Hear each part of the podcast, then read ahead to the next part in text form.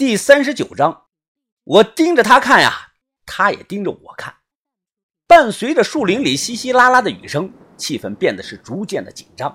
哎哎哎，别动手，别动手啊！误会，误会，都是误会啊！彪哥啊，这个时候急匆匆的跑过来，他边跑边喊：“哎，兄弟啊，都是误会，你听我们解释啊！彪哥，你说，你要是说服不了我啊，我们今天就分道扬镳，你走你的阳关道，我走我们的独木桥。”彪哥的脸色一变，支支吾吾的说了两分钟啊，没说出个所以然。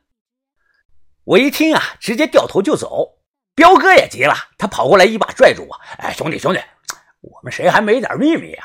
你敢说你们没有秘密瞒着我们吗？”啊他妈的！我张彪敢对天发誓，我绝对不会害你们的。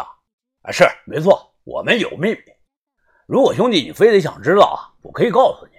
但是啊，彪哥的脸色一冷。呃，但是我怕你一旦知道了啊，会半途而废打退堂鼓，你们会害怕呀！你，我轻蔑的笑了，哼，怕？我他妈夏云峰这辈子就没怕过什么，哼，我要是怕呀，几年前我也就不入这行了。我他妈在派出所门口啊都盗过墓，我怕什么怕？彪哥拍了拍我，哎，别激动，别激动啊，兄弟，我其实早就猜到你们是土夫子了，但有些事啊。不是说人胆大就不怕了。哎，我再问你一句，你确定想要知道？如果告诉了你，你要替我保密啊？你说，彪哥啊，扭头看了看扎米王妹妹一眼，深呼吸了两口。哎，兄弟啊，你还记不记得你来之前我跟你讲过，米米胖婶子的老公啊，去年打猎摔死了。我点头说啊，记得。彪哥的眼神凝重。哎呀，我没骗你。啊，明米的老公啊，确实是摔死了，我们把他埋了。等等，我听出来不对劲了。你说的这个人不是一年前死的吗？但是你们部落不是从三年前开始就将死人用树葬的方式葬在了红松林吗？为什么单独把他土葬了？啊，不错，兄弟啊，你说的很对。呃，之所以把人土葬啊。是因为按照七月爬逼迫我们做尸蜡的要求，尸体啊必须手脚完整。咪咪的老公出事三天后啊才被发现，当时我们找到他，他右手没了，内脏也被掏空了，所以啊他不能入那个红松林树葬，只能选择土葬。我点了点头，勉强认可了这个说法，示意他接着说。此时，彪哥的思绪啊，似乎一下子回到了事发的那天。他眼神中啊，带着深深的恐惧。哎呀，我闭上眼睛都忘不了啊！头天下了葬，可第二天，明米老公他自己又走回来了，回来看胖婶子了。走回来了，人没死啊？不可能啊！肠子都被拖得满山都是，心脏、脾胃都没了。哎怎么可能还没死呢？更准确的来说啊，他不是走回来的，他是骑了一匹马回来的。彪哥的牙齿打着颤，那是一匹纯黑色的高头大马呀。那天晚上，敏敏的老公穿了一身的黑色盔甲，他的脸色像一张白纸一样，骑着马回来了。很多人都看到了啊，部落里的人都吓坏了。我们和他说话，他骑在马上。还有反应呢！巫医说啊，这是受了王者的诅咒，只有把头砍下来才能阻止他。彪哥啊，说完闭上了眼睛，后面的话不想说了，仿佛还没有从那晚恐怖的回忆中走出来。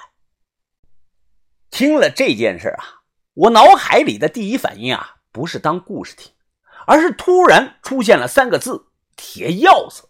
我马上追问啊，呃，彪哥。那天晚上的马上有没有铁锁链啊？呃，这个我没说，你怎么会知道啊？彪哥顿时大惊失色呀！我回想起了一个人，一个快要忘了的人——秦信平。两年前啊，我们跟随秦信平啊，初次去了贺兰山，寄宿在他一位开饭店的战友家里。那个人好像叫老王。我们走的时候啊，老王的媳妇啊还送了小轩一件特别漂亮的回族手工的小马甲。从当地人老王的口中啊，我第一次听到了黑水城。七月爬、黑将军和铁鹞子的传说。所向披靡，灭了无数国家的成吉思汗，整整打了六次才打下了西夏。最后一次啊，采用的还是围城战术。传闻当时蒙古兵是被铁鹞子兵挡住了。当然啊，此事不可考，只是流传在贺兰山脚下的一个传说。哎，兄弟，兄弟，你你怎么了，兄弟？我回过神来，忙摆手说没事哎，就是因为我们都看的是真真的。所以啊，现在你知道了吧？首领啊，呃，包括部落里的人，为什么都害怕七月爬了吧？照你这么说，把人的头砍下来就没事了？彪哥看着我，点点头。啊，应该是吧。我们啊，没有人能回到过去，那个年代太遥远了。现在大名鼎鼎在沙漠里的精绝王国啊，只是古羌的一个支族的分系。对比整个古羌的族群呢，一个精绝国啊，只能算是个指甲盖大小那么大。古羌人崇拜自然、鬼神、动物，不相信轮回因果，他们留下了太多的未解之谜。史书上啊说，当时的古羌部落有支身穿皮甲的巨人部队，平均身高啊都在两米五以上。当时中原汉人的平均身高才多少呢？一米六、一米七就算是高的了。很多人听到这个事儿啊，都觉得是无稽之谈。直到二零零五年，在阿拉尔市塔里木啊古河道惊现了一个神秘的古墓群落，那里啊就是著名的古羌昆岗古墓群。在这个墓里啊，挖出来个巨型的兵器，挖出来几个身高超过两米的完整人骨架。几千年后啊，光这个胫骨长度啊就超过了两米，这呢？就是物证，证明了史书上记载的羌族巨人部队啊真实的存在过。妈的，巨人都从地下挖出来了。